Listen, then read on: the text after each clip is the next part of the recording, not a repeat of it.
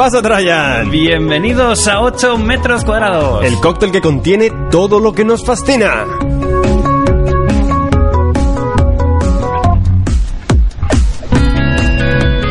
Maravilla, ¿eh? Volver a la segunda temporada. Segunda temporada con cambios. Sí, sí, sí. Como esto que estamos escuchando. Por ejemplo, canción nueva. Canción nueva. ¿Qué más cosas tenemos, Guille, para la segunda temporada? Pues vamos a grabar más programas. Van a, van a ser más frecuentes. Sí, nos habéis pedido que uno al mes era poco, así que vamos a hacer dos al mes, pero más cortos. Un poquito más cortos. No vamos a curar más. ¿Y alguna cosita más? Eh, va a haber nuevas secciones. Nuevas secciones. Va a haber secciones de siempre también. O sea, Vamos también a alternar invitado y no invitado. Eso es. Queremos volver un poco al old school que hacíamos antes. Y bueno, cosas que todavía estamos creando. O sea, va a haber mm, sorpresas durante toda la temporada. O sea, las iremos viendo. Lo iremos viendo poco a poco, ya sabéis que vamos cambiando también nuestras cositas, pero bueno, arrancamos con foto nueva también, gracias Foto a nueva. Bastardo Hostel y Andrés Triano que nos Eso ha ayudado es. con las fotos y que una vez que estamos aquí hay que hay cosas que no cambian. Hay cosas que no ¿Y cambian. que, que no cambia ahora. Que traemos grandes invitados. ¿Con quién estamos hoy? Dani J, buenos días. Buenos días, ¿qué tal chicos? Bien. Dani, ¿cómo estás? Bien, con, con una rotura en la pierna Oh. de fibra, Da- pero aquí, aquí al pie del cañón. Dani, aparte de rotura fibrilar, le recordamos de en el último programa, los Sí. que lo escuchasteis, eh, preguntamos cuántas veces es un Micro Machine más pequeño que un coche real y Dani desde el público dijo tres. Entonces bajó al, al escenario y nos explicó que no, que no, que no es un coche real, sino que cuántas veces es más pequeño un juguete, ¿no? Pequeño, o sea, un coche de pequeñito. ¿Cómo era Dani esto? Eh, bueno, eh, yo, creo, yo creo que me habéis traído solamente para hacer esa explicación. Bueno, ah, eh, la verdad sea dicha, yo lo escuché mal. Eh, Entonces, Ah. yo ahora mismo no sé qué recuerdo, eh, pero yo creía que era sobre un coche de juguete normal, cuántas veces eh, más Más pequeño. un Micro. Claro, entonces yo veía las caras vuestras y decía, pues, para mí tiene todo el sentido del mundo. bueno, y dije, debí decir una gilipollez muy grande, y así fue. Bueno, y vamos a hacer un pequeño resumen de lo que vamos a ver hoy. Muy bien. Empezaremos con una noticia como siempre. Tendremos también buenas prácticas. Eh, tiraremos un poquito del hilo.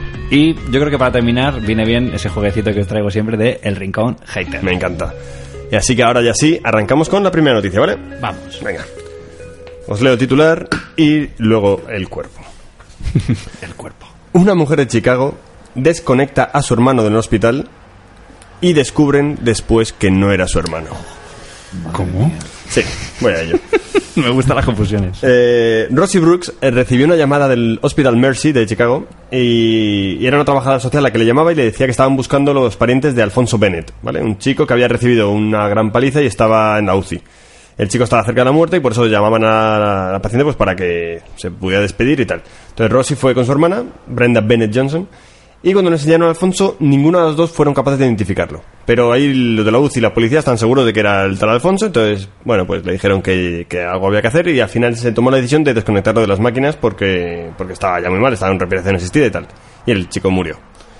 Días después, eh, Ross y Brenda estaban preparando el funeral de su hermano y le llama su- una tercera hermana, Yolanda, diciendo, oye, que Alfonso acaba de entrar por la puerta.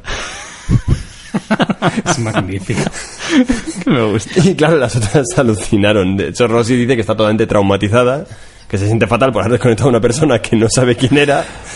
Y bueno, eh, la policía se ha culpado diciendo que mm, por recortes presupuestarios no pudieron hacer identificación de la huella dactilar y solo usaron la ficha policial. Y que ahora ya están buscando a los familiares y a la persona que era, que no saben todavía quién es. Claro, porque yo estaba pensando eso, ¿no? De que, que cuando te llegue la noticia de, hostia, de, ha desconectado. Que igual le han hecho un favor. porque- Igual sí. Pero no sabemos. Pero Es que, es que es muy loco. o sea, Es muy loco. Quiero decir, eh, Rosy, ¿no conoces a tu hermano?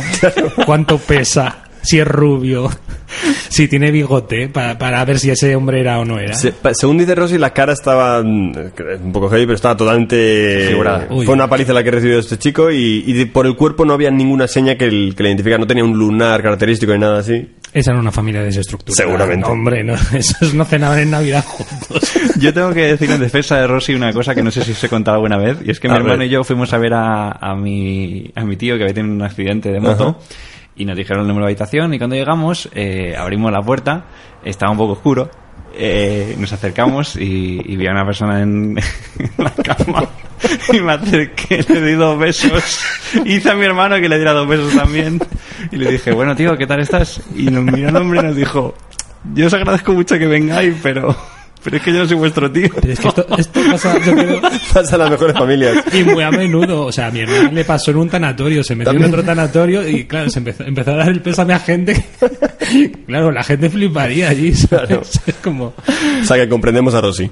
Claro, porque hay un momento sí. en que dices, o sea, en mi caso yo pensaba, joder, la- esta es la habitación, ¿sabes? Hace tiempo Claro, que era mi tío y tal, esto está muy oscuro, yo qué Para sé. que no se le vea. claro. Pero aquel hombre no se parecía nada a mi tío. Tu hermano lo sabía y yo no le beso a un extraño. Bésale. Él me lo dijo cuando íbamos por el, pas- Bésale. el pasillo en busca de mi tío, me dijo, yo creo que es que no era Alberto, pero como te he visto tan convencido que he dicho, bueno, venga, va. Increíble, increíble. Pues Alberto, como siempre, superas... La, La la- ficción. la realidad supera la realidad. La realidad al cuadrado. Eres un Rossi de la vida. Es que he empatizado con ella, entonces tenía que contarlo. Eh, pero vamos, me parece fascinante, o sea, esto es más fuerte. en Es más fuerte, es más fuerte que besar a un desconocido, sí. Claro. No, y sobre todo que le den la potestad a alguien de, venga, le Claro. desconectamos y sin verificar en ningún momento. A ver, la policía debía estar muy segura. Era como, que sí, que sí, que es tu hermano. No, ocupaba una cama y se le querían quitar. Tal- tal cual, como que tal cual, está cual. consumiendo Sí, sí, sí. dinero y este hay que quitárselo en medio. Pero también hay una cosa que hemos saltado por alto y es que, que este hombre entra por la puerta, o sea, el hermano. O sea, Sí, que sí, sí, menos, que mal, claro. menos mal que no le mataron porque el hermano entra por la puerta en algún momento. Y Ya, dice, de algún "Oye, lado venía". que- o venía, yo estoy aquí. Y en ningún No estaba momento muerto, estaba de parranda. ni llamó ni le localizó. ¿Dónde estaba ese chico? ¿En qué ¿Qué festival? estaba haciendo? estaba ahí. No sé, no sé, no sé. Bueno, familias desestructuradas, desconexiones accidentadas.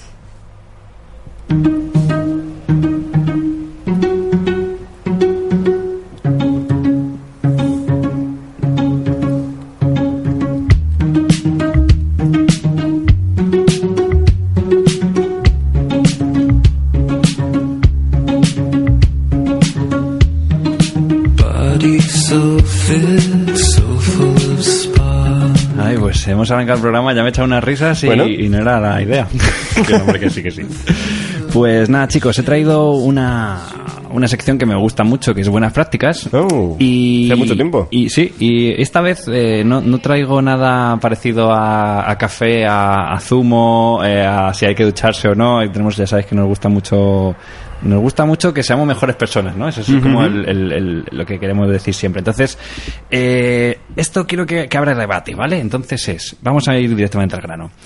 Tengo la sensación de que últimamente se habla muy mal en general, ¿no? ¿Ah? Tanto los chavales jóvenes, los youtubers, donde lo he observado, pero también lo veo por la calle, ¿no? De que mm, nosotros mismos, ¿eh? De nuestra gente de nuestra edad, que utiliza muchos tacos, eh, frases muy manidas, y a lo mejor eh, yo mismo eh, me, me identifico diciendo, no sé, como que al final dices, no utilizo todo el vocabulario que debería, y, y me repito más que el ajo. Entonces, eh, he traído como una serie de frases y, y palabrotas que se dicen mucho y vamos a intentar eh, entre los tres a ver si conseguimos dar alternativas. ¿vale? Venga, vale. Si no estáis de acuerdo con lo que digo, quiero que me rebatáis, porque en realidad para eso estamos No, aquí. por ahora sí.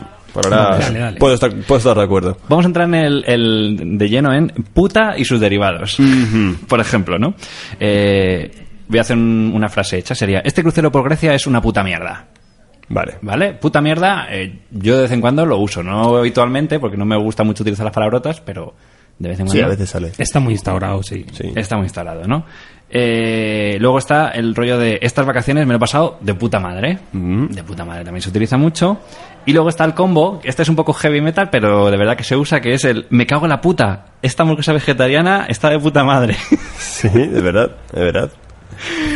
Entonces, eh, hay gente que se sentirá identificada pues, con este me cago en la puta. Yo, yo ¿no? puedo decirlo, sí. De vez en Yo cuando también. me salen, sí. Vale. Entonces vamos a empezar con las alternativas. Empiezo, ¿vale? Eh, la primera era este crucero de Gre- eh, por Grecia es una puta mierda y yo diría que podría ser este crucero por Grecia es una gran estafa, por ejemplo. Bien. Pero esta suena mucho a doblaje de peli americana de los 50, ¿no? Sí, sí, sí, es una película en blanco y negro. total, ¿sabes? Es una gran estafa. Claro, porque también hay que tener en cuenta que, que es verdad que los matices de los tacos también son importantes. Entonces Sí, hay que buscar claro. un poco la traducción, ¿no? Entonces cuando dice alguien está ofendido porque esto es una puta mierda, Eh, yo le he metido aquí la, la estafa, ¿no? Como algo que, que te sientes estafado. No sé si vosotros lo compartís, hubieras dicho a lo mejor algo más... Igual- Creo que también mierda lo has querido cambiar. O sea, no nos valdría un gran ñordo. No, eh, de hecho opción, mierda vale. viene después. pero Vale, sí, vale, vale. Sí. A ver, yo, yo, yo estoy muy de acuerdo con, con ese lenguaje, pero yo creo que para que realmente sea tenga esa potencia semántica Sí. que tiene puta mierda, Es que eso es lo que me falta a mí. Hay que hacer la variación, ¿no? Es como estafaca. ¿sabes? Estafaca. Hay que hacerle como una, una derivada la- al sustantivo Vale. para que sea como, uy. Eh, Tenga no le- sonido. No, no le gusta, exacto. Además es muy, es muy griego lo de esta faca. Estafakis. vale, estoy de acuerdo. El- Es el- una gran estafaca. Una estafaca, vale, me quedo. Voy a apuntar, ¿vale? Es una estafaca, me va a poner aquí. Que me suena como de faca. Bueno, bien. Vale. ¿Qué tiene, qué tiene que ver con puta mierda? Exactamente. Seguimos. Eh, estas vacaciones me lo he pasado de puta madre. Yo, eh, pues, una, algo fácil sería estas vacaciones me lo he pasado increíble, ¿no? Porque sí. él no puede creerte lo bien que te lo has pasado, ¿no? No me, lo- no me lo he pasado muy bien, me lo he pasado increíble. Sí. Épico. Épico. Épico es muy bonito. Ha sido épico, por ejemplo. Yo, uti- yo utilizo mucho fetén. Me gusta mira. recuperar el fetén como, uy, eh, tiene ese, ese punto de... ¿De dónde viene Feten, Dani? Fetén es muy de Madrid castizo. Sí, Sí, ¿no? sí, el lenguaje Ah, sí. de las verbenas, de Fetén. Ah. Perfecto. A mí me gusta mucho también. De Feten. Booty. De Booty. De Booty es como muy de, de, de barrio antiguo. Sí. O sea, que- pero me mola. O sea, me gusta rescatar también, voy a poner aquí de Booty. Además, de Booty no sé de dónde viene. Eh, Chachi también utilizaba un compañero mío y lo utilizaba muy frecuentemente para Ah. decir, sí, sí, esto es chachi. Chachi. Claro, entonces cuando lo ves en una persona adulta decir chachi es como, ostras, hay que hacer como Claro. sopesar la edad y la, y, y- y la semántica, ¿no? Es- Te entiendo que lo hacía también con esa intención. sí, sí, pero era potente. A mí decía, claro, es que te- no te pega. Entonces le prestabas más atención al chachi. C- Consigue captar otra atención. Porque eso pasa, eso es lo que ha dicho Dani, es verdad. Cuando usas estos tacos, manidos, tal, se pierde mucho el- la frase. No son frases que te acuerdes de ellas. Sí, sí, sí, sí. Por eso es verdad que el chachi ahí funciona. O, por ejemplo, una- me lo ha recordado un amigo mío que dice, eh, esto es la pera. Mm. La pera limonera. La pera limonera. que me gusta mucho. Y volviendo al tema de las vacaciones, eh, tenía aquí también otras alternativas que serían, estas vacaciones han sido alucinantes o magníficas, ¿no? Magníficas nos gusta... Sí. O suena muy de- demasiado... A mí me encantan las señoras cuando mm, describen un viaje y dicen maravilloso, Ajá, dándole mira. potencia a todas las consonantes y en especial a las S. Maravilloso, ¿sabes? O sea, es, que, es que se te llena y entonces en esa literación propia de las consonantes, claro, dices, es que esta señora la ha pasado de puta madre. Sí, sí. Claro, porque al final yo creo que lo que tenemos que tener en cuenta es que no solamente es el lenguaje que utilizas, sino cómo lo El dices. tono, ¿no? el tono, la Entonces, manera como dice Dani, ese, lo he pasado, ha sido maravilloso el viaje. En mi familia gallega se usa mucho eh, bárbaro. Bárbaro, ay, qué bonito, me gusta Usa mucho. Sí, sí. Bárbaro. Es que ya la R y la B ahí te da un potencial a... Dices, madre mía. Bárbaro y todos sus derivados, barbaridad, Sí, es, sí, sí, sí, es sí, sí. barbaridad.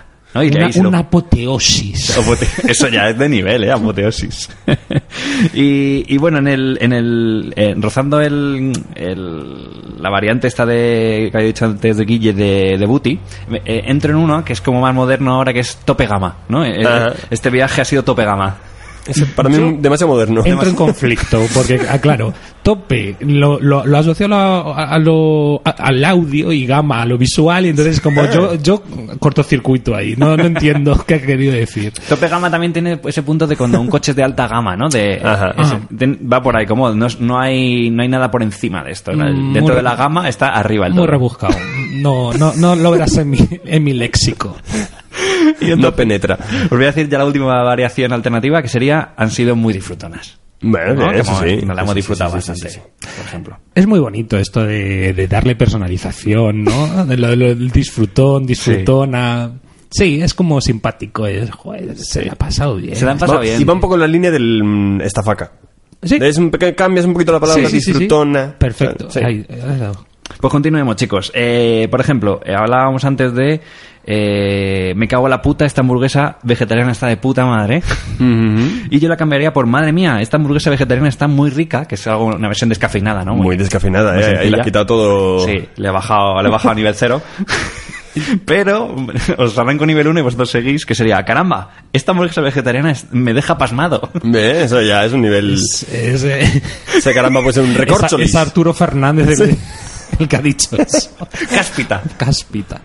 ¿Pero qué, qué, qué se os ocurre ahí, no? Para decir Hay que una mucha hamburguesa- invocación, mucha invocación a, a lo teológico, ¿no? El Virgen Santa. El, oh, Dios mío. Sí, sí, eso es ya como, ostras, eso ya es como, cuidado. Estamos hablando de cosas mayores ya, ¿eh?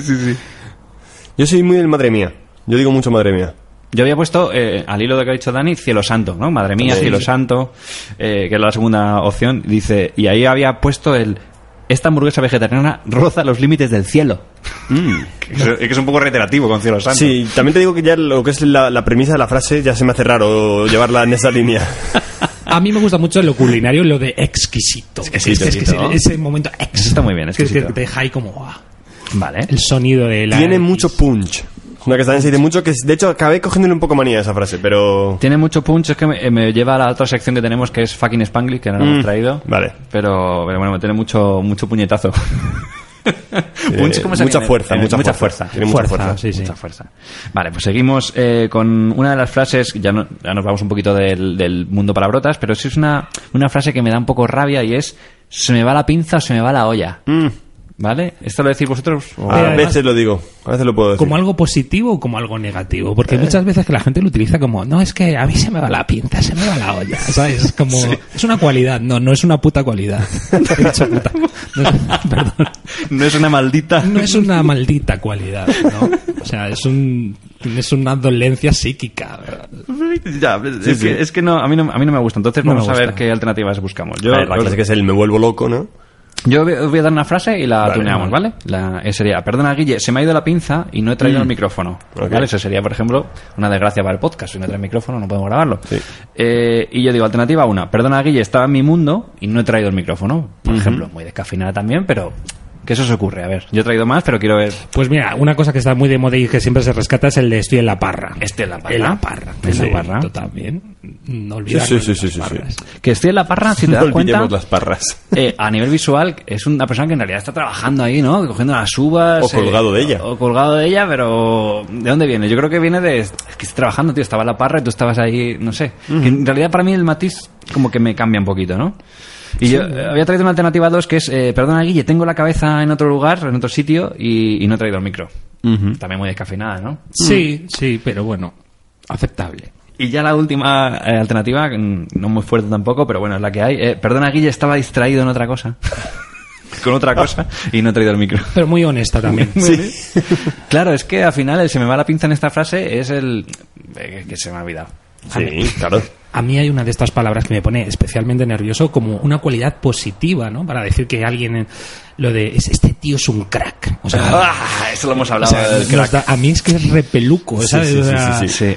Mm, Y es que, eh, por mucho que busques el sustituto, es que, eh, claro, es, es muy jodido. Sí, complicado, complicado. Quedas muy de modé, ¿no? Este tío es un portento. Un portento está muy bien. Es que un crack antes, eh, todavía cuando no se empezaba a utilizar, era como alguien muy top y tal, pero al final un crack ya está tan usado, tan sobrevalorado. Y nadie encuentra el, el sinónimo. ¿eh? No. Es lo pasa más que de odiarlo y de comentarlo además en el programa, de repente me he visto usándolo. Y digo, ¡oh no! Ya. que sale de mi boca y digo, ¡maldita sea! Lo importante es ya que, se te, me escapó. que te des cuenta, Guille. Si Sí. te das cuenta, al final dejarás de usarlo. Que Yo sí. intento no utilizarlo, pero ayer, por ejemplo, viendo un vídeo de youtuber, decía, ¿qué pasa, Krakens? Y yo como, no, por favor, no empieces así, que, que va muy bien, tu contenido mola. bueno, unas poquitas más, chicos, antes de terminar la sección. Sería eh, esta, a veces he visto, he, hecho- he traído los tres niveles, ¿vale? Que es, me toca la polla, me toca el coño, Mm. que esto a lo mejor yo no lo digo mucho, pero sí me toca las pelotas o me toca las narices. ¿no? Eh, y por deformación esto cambia a me jode mucho. Vale. Y, y claro, creo que es que está mm, Es feo, se usa es y feo. es feo, es feo, exactamente. es feo. Entonces, eh, por ejemplo, eh, me molesta mucho que no se respete a las bicis de la calle en las calles de Madrid, ¿no? Entonces me molesta, en vez de me jode, me molesta, no es tan malo, ¿no? Me molesta. Me repatea. Me repatea, me gusta. Esto no lo había traído, fíjate, me voy a poner aquí, me repatea. Eh, también he traído, por ejemplo, me indigna una barbaridad que mires el móvil mientras te, mientras te hablo. ¿No? Que me repatea también funcionaría muy bien. Sí, sí, sí, sí. Es inaceptable. Es... que hay una de esas que es la de me suda la polla, que es que además era como Es- eh, visualmente. dices, es que no, no encaja con lo que quieres decir. Pero se, la imagen. se dice, se Sí, dice sí, sí. mucho, Mm, realmente. ¿eh? La gente le suda mucho la polla a todo. Pues lávatela. Yo os he traído una última alternativa a, a estas, que sería Menerva. Me enerva. Que la gente me critique por Instagram. Es un poco Minerva. ¿Has visto cómo me he metido dos frases ahí actuales? Sí, sí. Enerva, a, a mí me parece que es súper potente, enerva, ¿no? Es como... Sí. Es que en el momento que te sales de ese código ya, llamas la y atención. ya encuentras una personalidad, además. Sí. Que eso es muy bonito también. Si tampoco vamos aquí de culturetas de que No. queremos hablar de con un vocabulario exquisito y, y que parece que quieres demostrar a todo el mundo que te hablas mejor, ¿no? Al contrario, sino que lo que tú dices, que tengas personalidad y, y que realmente utilizar frases eh, de una forma recurrente al final no, no te da personalidad. No, eh, ninguna. Pero Enerva se está ca- ca- haciendo cada vez más Sí, común. por ahí. Es más difícil decir me exaspera, ¡Wow! es. ¿sabes? Pero que- que ya se, se va colando, ya se va colando, sí, sí. O me hierve la sangre, ¿no? También. Esa me hierve es la sangre, sí. A mí me gusta. ¿No? Me hierve la sangre. A mí me encanta cuando el lenguaje tiene algo visual, ¿no? que es fácil que uno interprete bien. Porque me enerva, aunque me gusta. No sé qué es enervar, no sé... aparte- Eh, no eh, sé exactamente visualmente qué significa, no sé si... Pero también ocurre viene. una cosa, vamos a- si de repente la gente empieza a usar estas, estas frases, tendremos una versión 2 de esta sección diciendo, oye, no estoy cansado la gente dice me enerva. Y no sabe lo que es. Claro, Total, tienes que decir me jode mucho. claro, es que esto, esto es cíclico al final. Porque son modas, se usan más una cosa, queremos pasar a otra cosa, Sí. pero Estoy de acuerdo, estoy de acuerdo. Vamos a... Como las modas son cíclicas, Claro. vamos a entrar en el mundo a hablar bien y luego volvemos a hablar mal. venga, me parece bien. Entonces, habría otras que es, es me raya mucho, no me rayes y vaya rayada. Yo soy muy de rayar, rayar lo tengo a flor de piel muchísimo. El tema de rayar, aunque es visual, ya sabéis, el- eh, creo que lo podemos cambiar. Entonces yo digo, ¿me raya mucho? Me perturba. Me perturba que no, que no es lo mismo, es verdad, ¿eh? No, no tiene el mismo significado. Me inquieta. Me inquieta puede ser también, sí. Yo suelo utilizar me cansa, pero ya Me con cansa. ese sentido de, mira, ya. Ah, pero me gusta porque me cansa... Sí, creo que se acerca más a, a me raya. El no me rayes... eh, Eso sí, ahí es no me canses. He buscado no sigas insistiendo con eso. Sí. O no insistas. ¿No? Sí. Es que no me rayes es difícil, ¿no? Sí, sí, no, es es eso, tal cual. Lo que pasa es que se pierde una parte muy directa del no me rayes. Claro. Es como que ya Sí, estás es- haciendo. No me taladres la cabeza. Exacto. No me taladres, eso es bueno. Es como una acción eh, muy directa de esa persona para llevarte a su terreno Sí, de, sí, de pensamiento cíclico. De basta ¿no? ya. Exacto, Un basta ya, un basta ya bien dicho. Estás araña- arañando el cerebro, ¿no? Que eso es al final el no me rayes. Y ya la última es, eh, tengo aquí una muy divertida que es, vaya rayada es ese cuadro. Y yo propongo, ¿qué perturbante es esa obra? Ya te cambió también el cuadro Sí, por obra.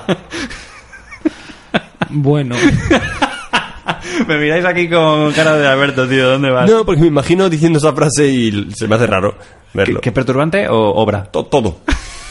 Pero cuando una, una obra o, Sí. o un cuadro, eh, ¿no? Te, es que cuando uno dice, qué movida, es como movida como, que qué guapo. Sí. Pero, Sí, sí. ¿qué quiere decir? O sea, realmente, vamos a intentar... bueno, un qué extraño, qué conceptual, eh, Curioso, que... mm, qué extravagante, que extravagante, hipnótico. Qué hipnótico. Esas son cosas, palabras que, que qué aportan mucho diferente, ¿no? significado. Sí. Esa cosa de, de intentar quedar bien diciendo, mm, intentan, dices palabras guays para, para decir lo contrario.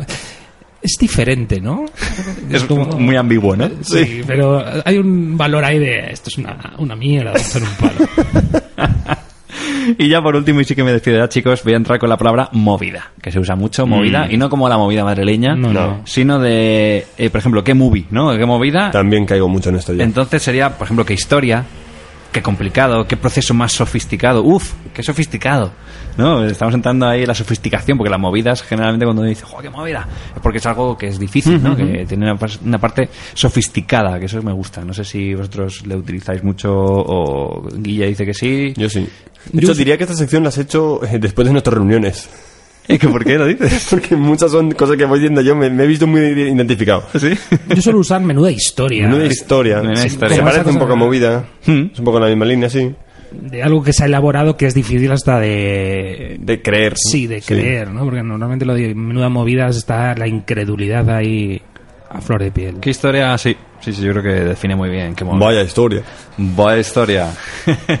pues nada, chicos, eh, os he traído esas buenas prácticas un poco para hablar un poquito mejor. Ya te digo que me aplico el cuento a mí también, porque ya a veces que digo muchos tacos, depende en qué, en qué ámbito esté, se me va la lengua muy rápido y, y quiero, y quiero que hablemos todos mejor. Así que esto ha sido buenas prácticas.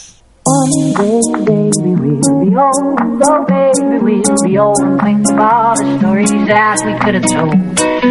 One day, baby, we'll be old. Oh, baby, we'll be old and think of all the stories that we could have told. Ok, pues me gusta porque creo que, que hay una línea bonita en este programa. ¿Sí? Me, me gusta, sí. Y para seguir con ello, eh, vamos a tirar un poco del hilo. Esta sección que me gusta a mí, en la cual yo cogemos un concepto, empezamos a rebuscar, sacas unas cosas, conectas unas cosas con otras, y al final te sale una sección larga, pero suele ser interesante. Sí, me encanta. Además, Guille, los tirando el hilo que haces son muy buenos. Me acuerdo el otro día que estoy viendo un documental que se llama Empatía y hablaba de aquello que tú decías de, en este caso, en Cataluña hay más cerdos que personas. Y eso lo contaste tú. Sí, sí, sí, sí. Pues hoy el concepto, es un concepto muy general, es un concepto muy importante, es la felicidad. Wow, me ¿Vale? encanta. He estado investigando sobre la felicidad, ¿vale? Porque nos pasamos toda la vida buscándola y tratando de alcanzarla. Es una cosa que ocurre, Sí. ¿no? Es casi en lo que se basa el vivir. El ser humano quiere dopamina. Y es un concepto etéreo que todos entendemos, ¿no? Lo que significa, pero que es muy diferente para cada uno de nosotros y si nos pusiéramos a definirla, cada uno diría cosas muy diferentes, ¿vale? Entonces, es una obsesión de muchos expertos, el definir la felicidad. De hecho, el propio Aristóteles escribió muchísimo sobre ello. Y, y tratar de definir la felicidad y a partir de ello encontrar el camino eh, es, es una obsesión de muchos expertos, ¿vale? Entonces, hace poco leí una, una investigación sobre este tema y es el que me ha despertado todo este hilo que tira, ¿vale? Eh, son unos investigadores que han aplicado el método Delphi para tratar de encontrar qué es la felicidad. El método Delphi consiste en juntas en una sala mogollón de expertos del tema que quieres tratar, Ajá. o en este caso expertos en pequeños subtemas de lo que sería toda la felicidad, y les pasas a todos un cuestionario muy extenso que tienen que rellenar. ¿vale? Los expertos cada uno lo rellenan, coges todos los cuestionarios y vuelves a repartir de forma anónima los cuestionarios a todos los expertos, para que todos lean lo que todos han puesto. Se empapan con ello y vuelves a pasar el mismo cuestionario. Y así, de manera iterativamente, vas como llegando a conclusiones entre todos. O sea, yo escribo, leo lo que han dicho otros, vuelvo a escribir lo mismo. Y así te vas empapando y se van llegando como a verdades, ¿no? Un poco entre todos los expertos. el método del sí. se aplica para no ante conceptos que están no puedes tratarlos de una manera histórica o son difíciles y para encontrar una especie de conocimiento común, ¿no? Es como ir puliendo un diamante, ¿no? Vas Sí, haciendo las es. caras, ¿no? Primero empiezas de, lo de general a particular. Eso es, pues han aplicado este método Delphi a estrategias útiles o no útiles para conseguir la felicidad. Vale. Y de todos los resultados, más o menos, ahí es bastante largo este estudio, pero se han llegado a cuatro estrategias útiles y cuatro no útiles. Entonces, los los voy a leer, a ver qué os parecen. Dale. Así coincidís. Las útiles. La primera, conectar con la gente. ¿Vale? Ajá. Lo primero que recomiendan los expertos es enfocarse en los lazos sociales. Invertir tiempo, atención, cuidados en nuestros amigos familiares. O apuntarse a una asociación de cosas comunes. O tratar a, gente, a la gente de forma amable. ¿Vale? Los expertos coinciden en que estas cosas funcionan mejor cuando se enfocan en la felicidad de los demás y no solo en beneficio propio. Ajá. ¿Vale? Muy correcto. Yo creo que- todo el sentido del mundo. todo el sentido del mundo. Sí, yo creo que dar en sí, dar eh, da, es fel- eh, da- da felicidad y encima... Porque si, si todos dan, tú también recibes. Claro. y ver feliz a los demás también es eh, la recolecta del fruto de decir, "Jo, he hecho algo guay uy guay he hecho bueno por los de- por los demás algo chacho y por los demás entonces uno se siente mm, útil bien ¿no? en ese sentido Sí. Eso nos lleva a la siguiente estrategia, que es buscar significado. Y dicen literalmente, vivir una vida significativa hará que esa vida sea más satisfactoria. ¿Vale? Recomiendan estar a la altura de los valores personales, seas cuales- sean cuales sean. Por ejemplo, pon un ejemplo. Si uno es religioso, recomiendan que se practique su religión. O sea, que ir en, en línea de lo que tú crees, de tus valores, es muy bueno. Vale. También aconsejan ser generoso, voluntarioso, no centrarse en su propia felicidad y buscar un propósito en la vida y algo más concreto, elaborar una misión personal. O sea, definir tu misión como persona y encaminarse un poco hacia ella. Sí, yo creo que es una pregunta, yo por lo menos me lo hago mucho, ¿no? De pa- ¿para qué estoy aquí? ¿no? Y, cuando, y eso me ayuda muchas veces a orientar mi vida, no solamente profesional, sino el decir, ¿para qué he venido? Y al final eh, buscas eso, el, en mi caso, el, el poder ayudar a los demás a través del audiovisual, haciendo vídeos Claro. que mandan un mensaje, ¿no? Y eso hace que, que, pero bueno, es, es que esta pregunta no se la hace todo el mundo es No, que, es, no, que no, es lo grave y, y justo los que no se la hacen son los que más demandan la felicidad entonces es un poco el- la pescadilla que se muerde la cola ¿no? Porque Hmm. la felicidad no no es eh, escalar el Himalaya, una, una cosa Claro. tangible, como, como bien está diciendo aquí, ¿no? Y Entonces, para mí es un proceso, como, como tú dices, y el resultado de, de ir paralelo, parejo a ese proceso, a ese camino que tú has decidido, es lo que te va a hacer que realmente disfrutes. Ese es el, el camino, ¿no? Que se dice tantas veces. Disfruta del camino, no el fin. Sí, el otro, el otro día leía un, un artículo sobre la motivación del, del logro y hablaba de, de eso, ¿no? De lo más importante es hacer que de ese objetivo que quieres cumplir puedas disfrutar bien el proceso. Porque si solamente piensas en el objetivo, Totalmente. realmente eso no te va a dar felicidad. Pero es que eso es lo que esta sociedad nos ha enseñado mal. Sí. Que Lo que importa es el resultado. Eso es. eh, Muy resultadista. Nadie, se, nadie le da valor al proceso cuando el proceso es lo realmente interesante, eh, volviendo al camino. Quiero decir que es donde realmente eh, uno es consciente de todo. Lo otro es mero efectismo. Estoy de acuerdo. Las siguientes dos estrategias son más concretas, ¿vale? Una dice mantenerse activo. ¿Vale? Los expertos coinciden que las formas de vida activas son más satisfactorias. Cosas como hacer ejercicio físico, seguir aprendiendo, establecer metas y buscar desafíos. Yo creo que hay, hay poca discusión, ¿no? Los Sí. expertos andan bastante en el clavo. Y la última sería cuidar tu salud. Los expertos proponen hacerse chequeos de salud regularmente, acudir a profesionales ante cualquier problema, sobre todo en salud mental, y dormir. O sea, un cuerpo sano es un cuerpo feliz. Es que es así. Estamos es, que, es que la gente no le da importancia al sueño. No, no, no, no, no se lo Pero da. es que, es que eh, al parecer eh, la mayoría de las dolencias, desarreglos, eh, el, el estado de ánimo que tenemos con los demás tiene que ver con, con ese descanso, realmente. Y hay unas células en el cuerpo, esto ya es una parte muy friki, que se llaman gliadas, que son las células que se activan cuando estamos durmiendo, que son las células que reparan el cuerpo. Sí, sí. Y si no dormimos, no entran en acción. Es importantísimo. Yo tengo que decir que mm, a veces me, me pasa, en ocasiones no, que no escucho bien mi cuerpo. eh, a lo mejor me está diciendo para, Alberto, ¿no? Estás haciendo demasiadas cosas. Y mm, una cosa que no logro hacer recurrentemente, pero sí me gusta mucho, es eh, meditación. Es decir, parar un momento, ¿no? Entonces, eh, y hacer una conexión con un poco con, con el vacío que, que tiene que haber en tu mente de vez en cuando, ¿no? Y cuando lo haces, cuando te tiras en el suelo, en una posición adecuada, respiras y escuchas un poco tu cuerpo, Ostras, suena muy como muy mm, etéreo, pero realmente, oye, eh, aunque le dediques 15 minutillos, te, te, te funciona para seguir en el día eh, afrontándolo, ¿eh? Porque realmente no nos escuchamos y hace que no seas eh, feliz. Claro. No, no, y que el cuerpo es una maquinaria que manda señales continuamente, es lo que Sí. tú dices, ¿no? Que, que no, no, no, no nos autoescuchamos lo que nos está pasando. Poco, Sí. poco nosotros escuchamos. Si ahora nos centramos en las estrategias no útiles, ¿vale? A ver si aquí os vuela un poco la cabeza, porque a mí alguna me lo ha hecho. ¿Vale? Una primero que ellos consideran que no es útil. Hacerse rico. ¿Vale? Los expertos no recomiendan que tratar de hacerse rico como fin tra- eh, recomiendan que tratar de hacerse rico como fin se considera ineficaz y poco factible para la mayoría de las personas. No quiere decir que el dinero no dé la felicidad, sino que como estrategia tiene muchas lagunas. O sea, es que tratar de ser rico, eso suele generar más frustración que otra cosa. Pero ni rico ni nada asociado a nada material. Claro. Es decir, eh, se va lo material y se va tu felicidad. O sea, Eso nunca es. puede estar vinculado a nada.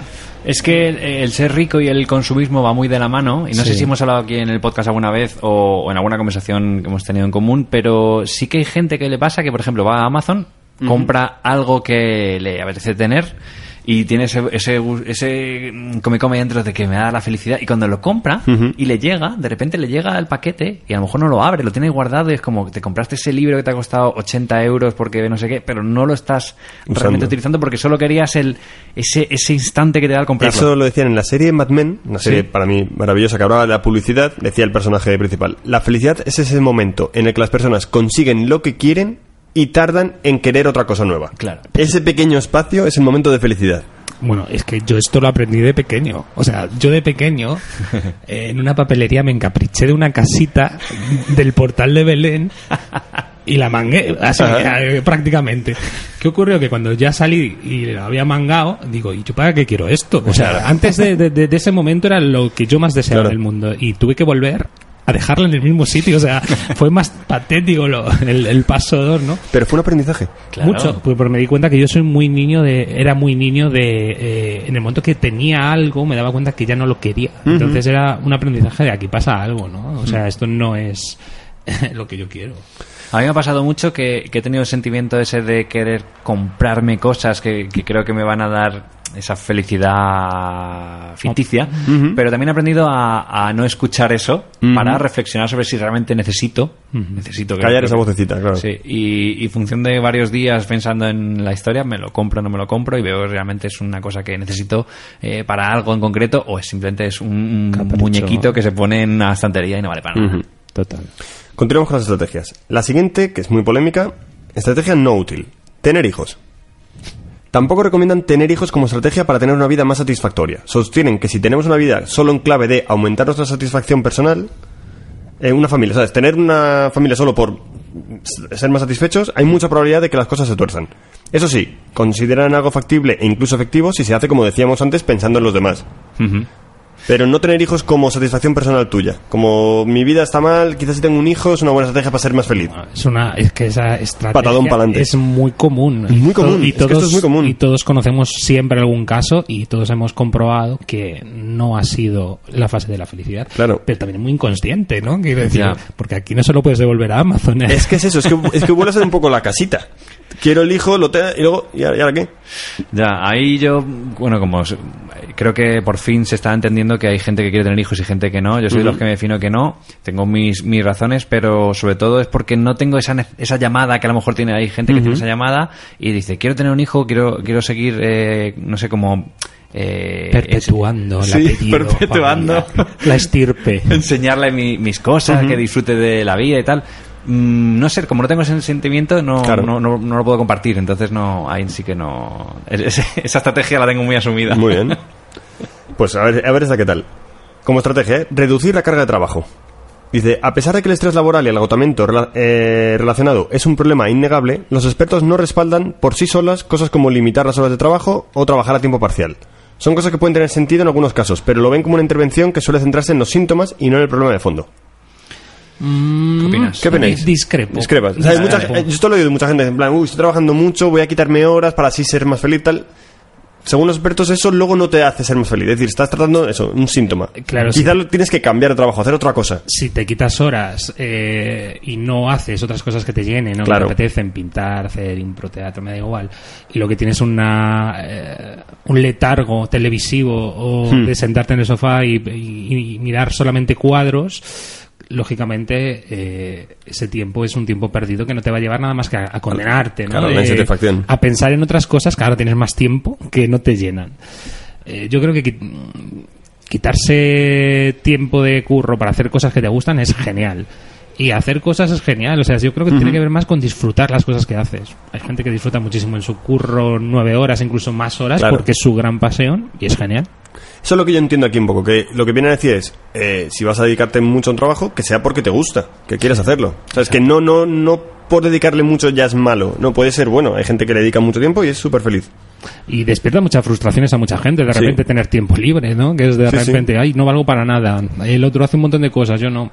Eh, La mente a veces es un- una máquina eh, muy fastidiosa para eso.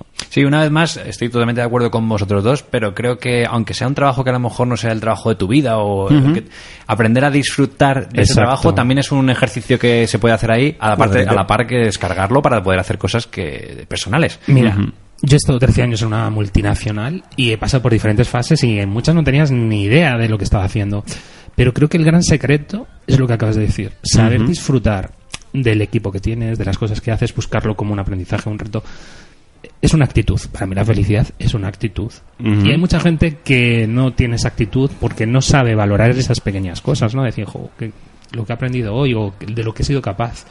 Entonces, por mucho que mm, lo externalicen, incluso ser feliz eh, teniendo la novia o el novio perfecto, que muchas veces también se pone la felicidad ahí, en, Sí, en ¿verdad? alguien. o en- En otra persona, sí. eh, pues eh, llega la frustración. Siempre la felicidad va acompañada de la frustración Sí. y tiene que ver mucho con que la felicidad está en uno mismo, no, en- no fuera de uno. Claro, fijaros que estamos casi siempre. de la palabra frustración, cuando hemos puesto como objetivo cosas muy concretas. Ser rico, tener hijos, no sé qué. Cuando hay algo muy concreto que descargas toda tu felicidad en eso concreto, Hmm. aparece frustración. ¿Por qué? Porque cuando lo consigues, dices, bueno, ¿y ahora qué?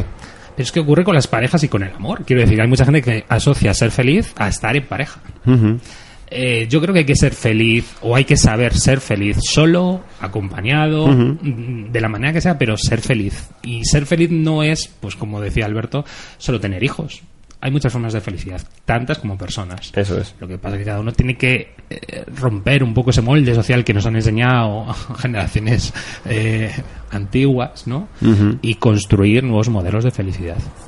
Eso es. Ya por cerrar las estrategias, la última que dicen que no es útil es elegir un estilo de vida alternativo. ¿Vale? Con este rótulo los expertos se refieren a cosas como eliminar las pantallas de casa, crear espacios de meditación, convertirse en vegano. De nuevo son estrategias poco eficaces de cara a aumentar la satisfacción vital si se hacen solo por aumentar esa satisfacción. Es decir, no dicen que sea una mala estrategia si a ti te sirve para otra cosa, pero decir, no, si me quito las pantallas voy a ser más feliz, tal.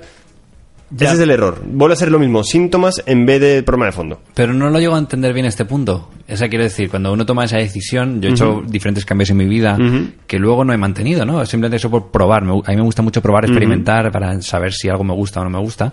Y aquí en este punto, Guille, no, no llego a comprender, no sé si vosotros lo habéis entendido bien. Yo le, le- le- le veo todo el sentido del mundo que es como la parte eh, opuesta al de tener todo. Quiero decir, hay gente que quiere tenerlo pero no se pregunta por qué o para qué. Hay gente que se quita pero no se pregunta por qué o para Mira, qué. es. Entonces, eh, si lo hace porque los demás lo hacen y no le encuentra un sentido a- en, su, en su vida, Porque otros gurús lo recomiendan, Exacto, tal. porque te sale el típico youtuber de 10 consejos o maricondo te dice que el libro de ordenarla. Pues claro, no, no, no hay un- una asociación de esto para qué me sirve a mí, entonces no tiene ningún, ningún tipo de valor. Puede ir por ahí, yo que también lo creo. Vale, eh, entiendo lo que, lo que decís. Lo que sí que vuelvo a, a comentar es que creo que, que hay veces que si hay alguna pequeña vocecilla que algo te dice, Sí, claro. eh, algo deberías cambiar, a lo mejor pues, pues ser vegano, ¿no? Coño, inténtalo. Escúchate, escúchate. Escu- Sí, sí, sí, sí. Pruébalo. Igual luego dices, no, esto no, No va era. conmigo o realmente no, no comparto esta, eh, este sentimiento. Pero bueno, pro- probarlo está bien. Sí. Y bueno, como esto se llama tirando el hilo, eh, he seguido buscando un poco ¿no? sobre la felicidad, a ver qué más cosas encontraba. Y, y he visto que, que hay países en los que en teoría la felicidad es más alta que en otros. ¿no? De hecho, es tan importante porque mm, la ONU ha hecho un listado de todos los países ordenados por más felicidad a menos. ¿vale? Este ranking lo han hecho en los siguientes criterios, que también nos van a servir para un poco buscar cómo se considera que es la felicidad. ¿no? ¿Vale? El primer criterio que dan es el Producto Interior Bruto per cápita, o sea, una medida de la capacidad económica de los individuos.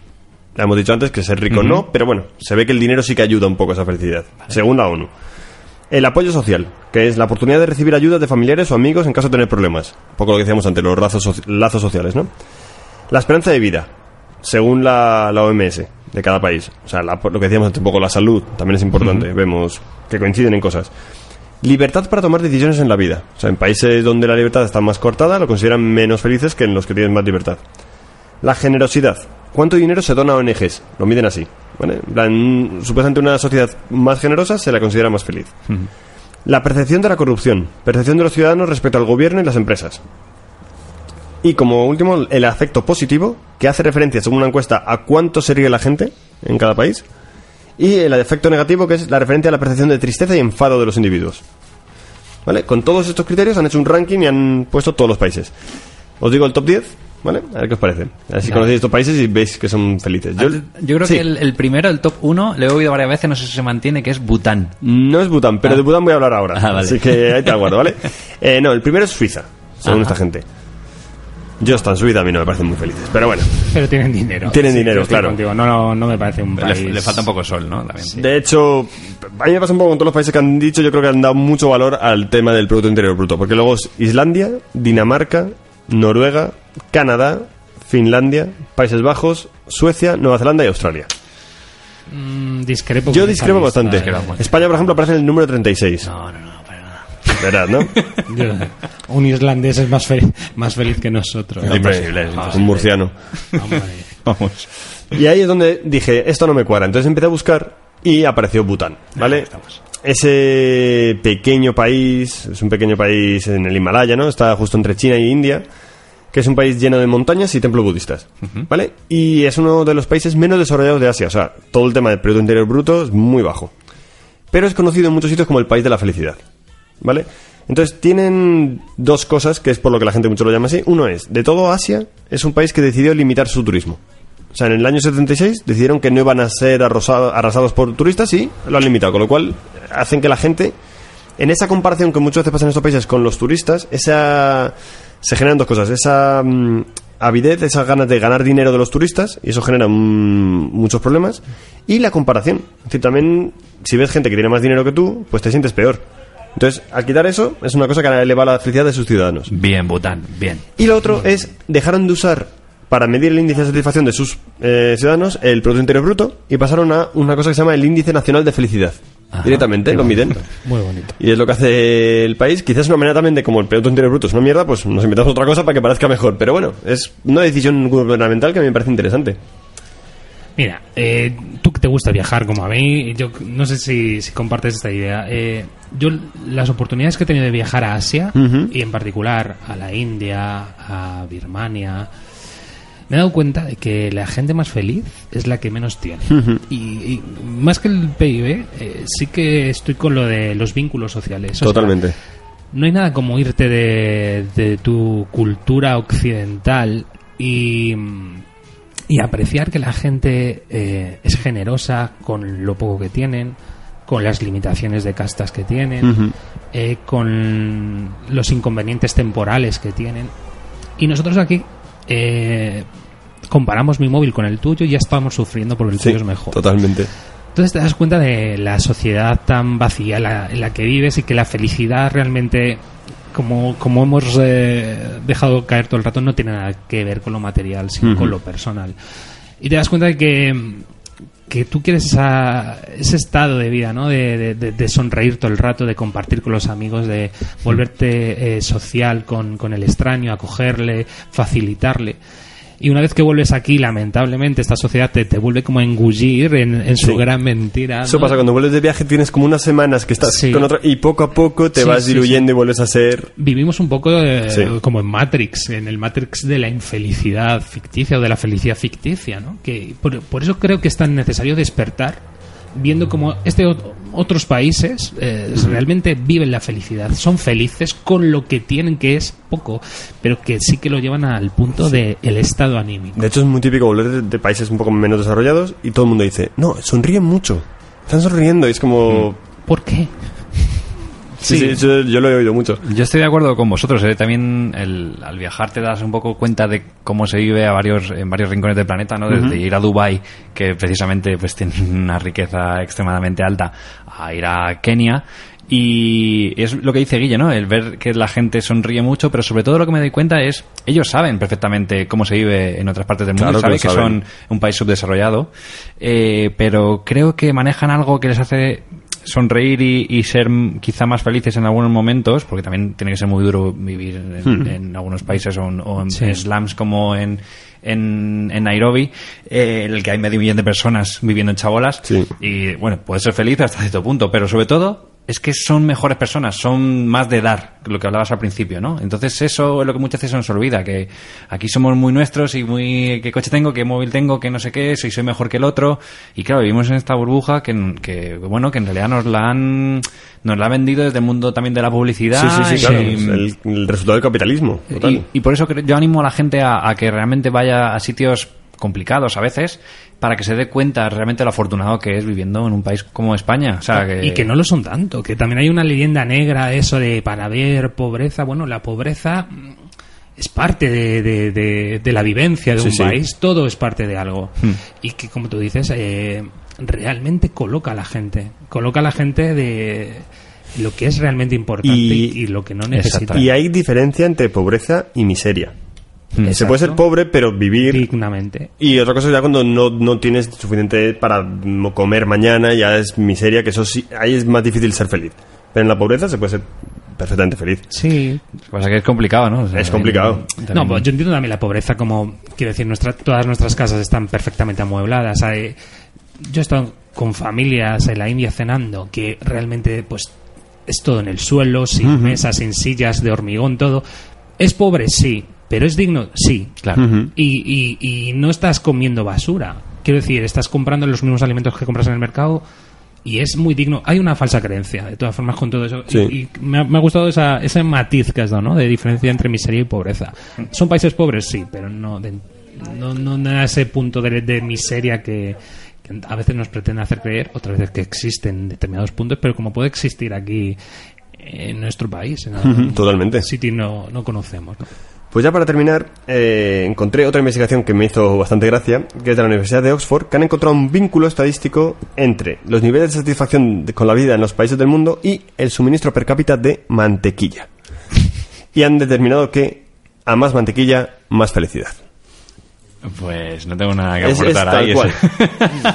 ¿Por qué mantequilla? O sea, esa es la pregunta que yo me hago. ¿Por qué mantequilla y no chocolate? Porque si fuera chocolate, a lo mejor lo entendería, pero la mantequilla es que es un producto que yo cuando lo veo en, la- en- en los supermercados digo, "Uf, qué pereza". No, yo entiendo que esto es, y vuelven a usar países más parecidos a lo de la lista de la ONU, pues que haya mantequilla suelen ser países más ricos, más tal, entonces yo creo que van un poco en esa línea, pero No pero no, porque compro. si veías, había países más pobres que tenían muchos, mucha, Mucha mantequilla, mantequilla y no aparecían arriba en...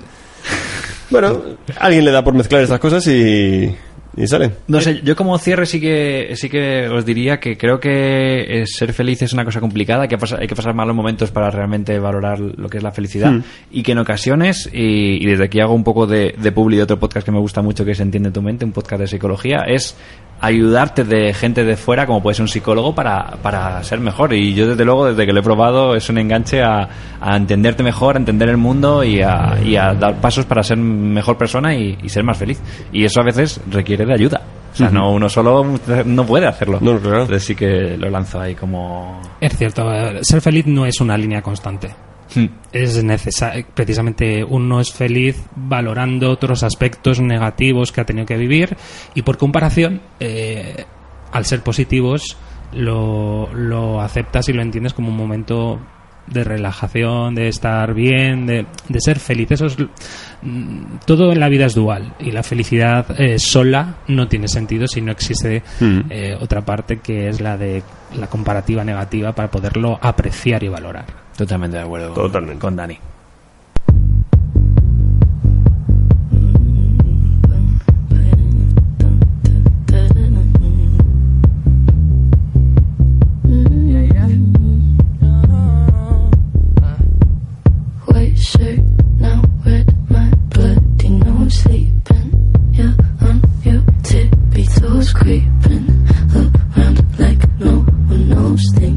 Pues después de arreglar un poquito el mundo, Mm. yo creo que podemos entrar en, de lleno en el rincón hater, ¿no? Vamos a ello. Venga, adentro con él. Venga, el Rincón Hater es eh, ese concurso que, que al final me nutro de las críticas o de las opiniones de los, de los eh, consumidores de Amazon, porque va directamente de Amazon, y son gente que me da cuenta que le llamamos el Rincón Hater, pero lo podríamos llamar...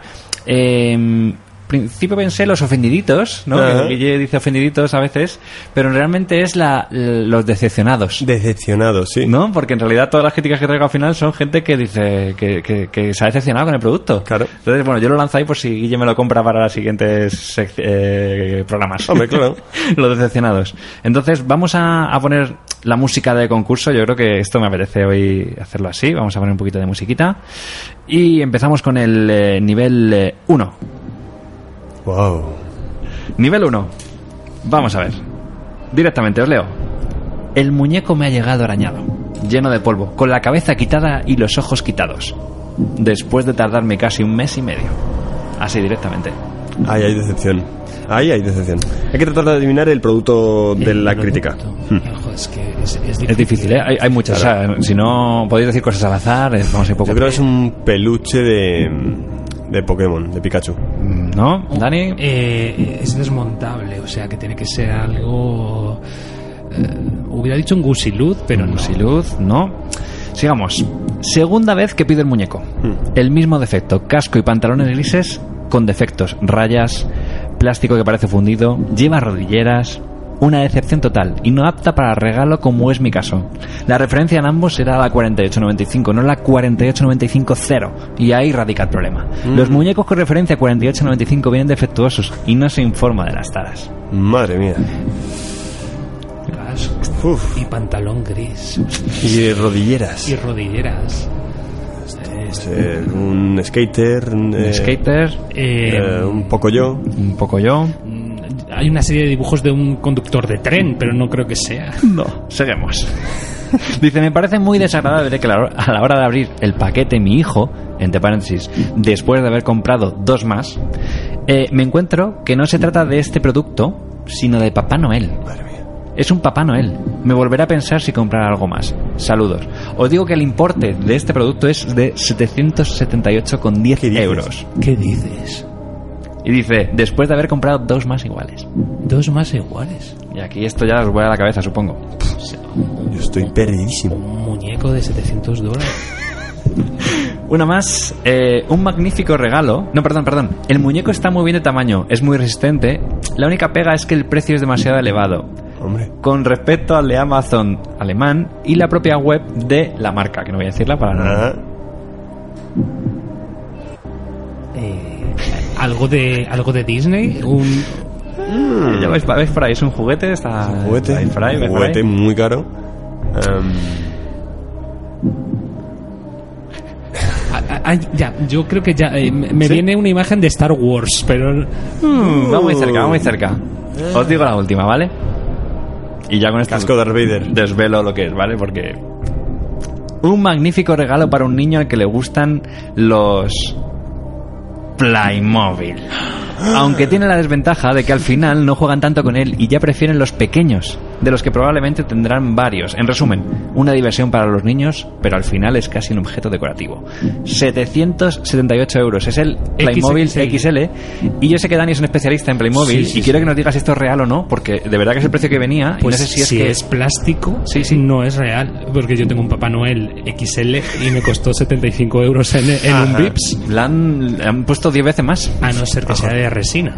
Que si son de resina, sí que es cierto que se encarece un poco más la cosa. Ya. Pero ¿Diez cual- veces más? Pero me parece eh, muy loco. O sea, que sí? me parece que, que no, tiene, no tiene ese valor. O sea, estamos hablando de que Dani tiene un montón de muñecos de Playmobil, monta un Belén de Playmobil. ¿Cuántos tiene, por lo menos?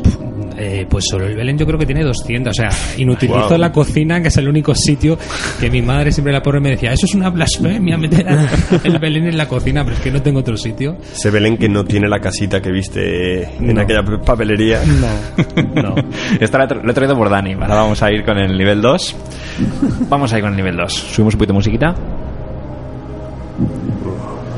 Anuncian un paquete de 5 metros. Pero yo recibí un paquete en el que ponía que eran 4,5. Ver foto y adjunta una foto en el que se ve que lo ha medido, ¿no? Dice, aunque en realidad son 10 tiras de 4,5 centímetros de ancho por 44 de largo, pero en realidad es un pack de 4,45. Y pone aquí, ¿esto es un engaño general o solo me ha pasado a mí? Uh, ¿Un rollo de papel de cocina? Rollo de yo creo que es una tira LED. Tira LED. No, sigamos. Compré otras negras de otra marca y un poco más caras y realmente son mucho mejores. Estas, en un año se las come el sol. Se vuelven quebradizas y se esmicolan en polvo. Se esmicolan, no voy a escuchar esa palabra. Eh, tela asfáltica. ¿No? No sé, lo que es la tela asfáltica. Eh, no sé, unas cortinas. Mm, mm. Una muy breve, dice. No sirven absolutamente para nada. Los gatos se echan a dormir la siesta encima.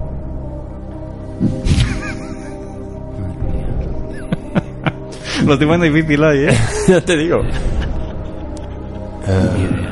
sigo, sigo. Aquí hay una cuanta más. Dice: Como solución para gatos no vale para nada. Los gatitos se pasean por encima y además parece que les gusta el masaje en los pies. Ya lo he contado. No. Sí, ya lo he cortado para poner en varios sitios. Por eso no puedo devolverlo. Pero no lo compren para este fin. A lo mejor para otro fin, no imagino cuál podría valer.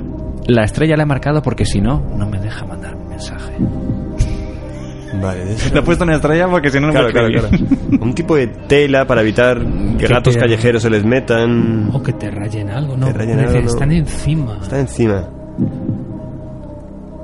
Ahuyentador de Una gatos. no, no, no, tela para una funda para cubrir. Ahuyentador de gatos. Ahuyentador de gatos, digo yo. Vas por ahí bien, Guille. Sigo, ¿vale? Dice, no me has oído de nada, solo para gastar y pincharnos nosotros al apoyarnos. El gato pasa por encima como un fakir. Como una especie de felpudo para, para gatos. Parece eso. Para que no vengan los gatos. Dice, no vale, otro que dice, no vale absolutamente nada, no es el mismo, ¿eh? Dice, adjunto para... Adjunto foto de la paloma sobre los pinchos. Está más a gusto que cuando no lo sabía. Sea, Algo que se pone En los mu- tejados, en ¿no? los, en los muros también, para que no... Vas muy bien, vas muy bien, sí. Lo puse para que las palomas dejen de posarse sobre mi aire acondicionado. Y como si pongo un trozo de papel. Además, al ser tan pequeño, es fácil que necesites comprar dos o tres unidades. En mi caso, desde luego, con una superficie pequeña, llega muy justito. Las palomas se posan igual y ni se inmutan. Adjunto foto. Y sale una foto de la paloma. Un cubre aire acondicionados. Son unos pinchos, una, una especie como lo que ponían en las carreteras de las películas para pinchar la rueda de los coches, Sí. pero es para que las palomas no se posen.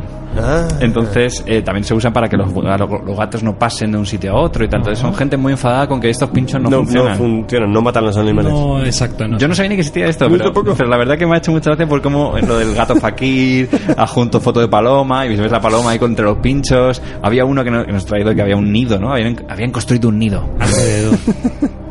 Y ya nivel 3, para terminar, sería... Después de menos de una semana de utilizarlo, se ha roto el mástil, por lo que está ya inservible. Debo aclarar aquí que no hay huracanes ni nada parecido por esta ciudad. El anuncio decía de calidad profesional, por ello lo compré. No me puedo imaginar cómo se puede hacer un uso intensivo de este cuando al cabo de unos días se parte el mástil. Creo que el fabricante debería replantearse la calidad, aunque por ello cueste algo más. Ojo, que este ya no es barato. Estoy defraudado. Es una pena porque la idea es buena. Lo he devuelto a Amazon. Una réplica de un galeón español. Podría ser por aquello del mástil. No, yo creo que es un, una especie de dron, pero de barco. Un dron de barco. Un dron de barco. O sea, un barco, un barco volador. No, mm, va por el agua un barco teledirigido.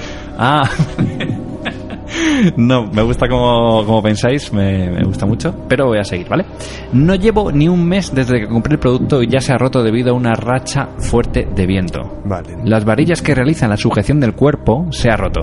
Muy descontento con el producto. Una cometa.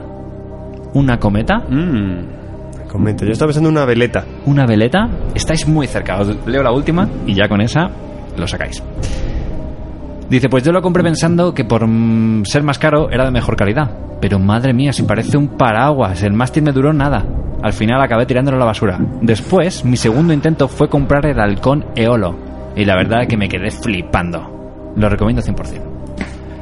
Ah, ya sé lo que es. Halcón Eolo. Lo he visto yo este verano, el halcón eolo. ¿Sí? Uy, uy, Sí. uy, uy, uy, uy. Es un palo que metes como un pájaro cometa y con el aire se mueve para ahuyentar los pájaros. Mm.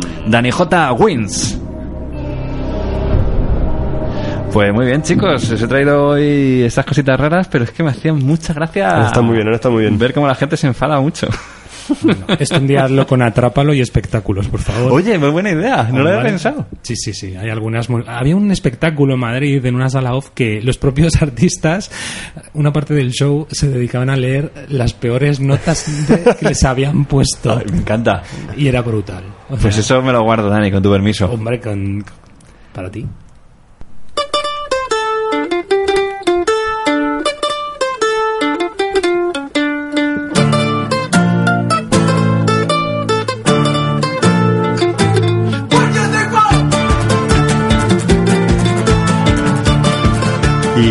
Con esto terminamos. Ya hemos terminado el Final primer del programa. primer programa de la temporada. Qué gustito, ¿eh? ¿Qué tal, Dani? Pedazo de programa. Sí, ¿no? Estaba bonito. Sí, me ha gustado, me ha gustado mucho. Me ha gustado mucho la sección que ha traído Guille y cómo bueno, nos pon- ponemos en modo intenso o en modo risas muy rápidamente. Es que la vida es así, risas e intensidad. O sea, sí. iguales. Esos 8 metros cuadrados, Esos ¿no? ocho metros cuadrados. Claro que sí. Y bueno, ya para terminar, un clásico, Dani, te vamos a pedir, que a nosotros nos da vergüenza hacerlo, si nos puedes tú hacer una pequeña publicidad de- del, del podcast. Claro ¿Por, que- por qué escuchar esto? Sí, cuéntanos. Bueno, no solo hay que escucharlo porque haya dos eh, gigantes eslovenos aquí sujetándome los hombros para que lo diga, sino porque mm, eh, 8 metros cuadrados sin duda es algo fresco, diferente. eh, Una cosa de puta madre. Sí, es chachi. O sea, yo creo que es chachi. Si hay algo chachi es, es, es este podcast, ¿no? Que ahora que todo el mundo le, le gusta hacer radio, hacer algo diferente y hacerlo vivo, eh, creo que tiene todo el sentido del mundo. Y además dura perfectamente lo que dura un programa de lavadora. O sea, mientras estás poniendo la lavadora en casa, te lo escuchas y, y acaba y, y- y tienes el tiempo justo. Eso es bueno. Qué bien, qué bien. Pues es que al final es eso, ¿no? Yo creo que lo que decíamos en, en el último programa es el, el- yo creo que si tú lo recomiendas a un colega, ¿no? En, en el cara a cara, eh, bueno, pues yo creo que llegará más lejos el programa que si ponemos en redes sociales un montón de Total. fotos, historias, ¿no? Porque al final la opinión de tu amigo Es la que vale. es la que vale. Pues muchas gracias, Dani. Nos hemos pasado A muy bien contigo. Y ahora para terminar, también nos has traído una canción. Sí. Cuéntanos por qué... ¿La vamos a ir poniendo, no? Sí.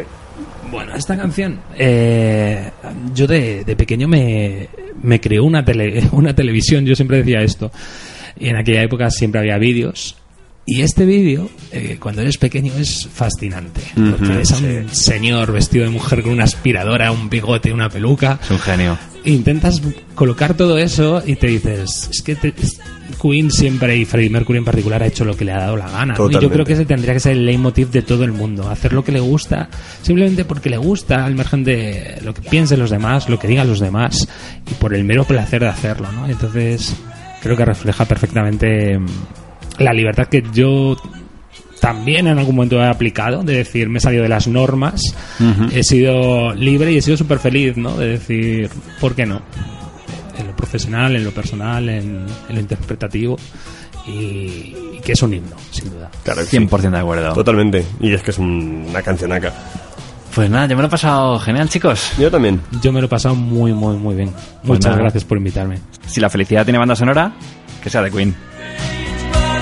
You.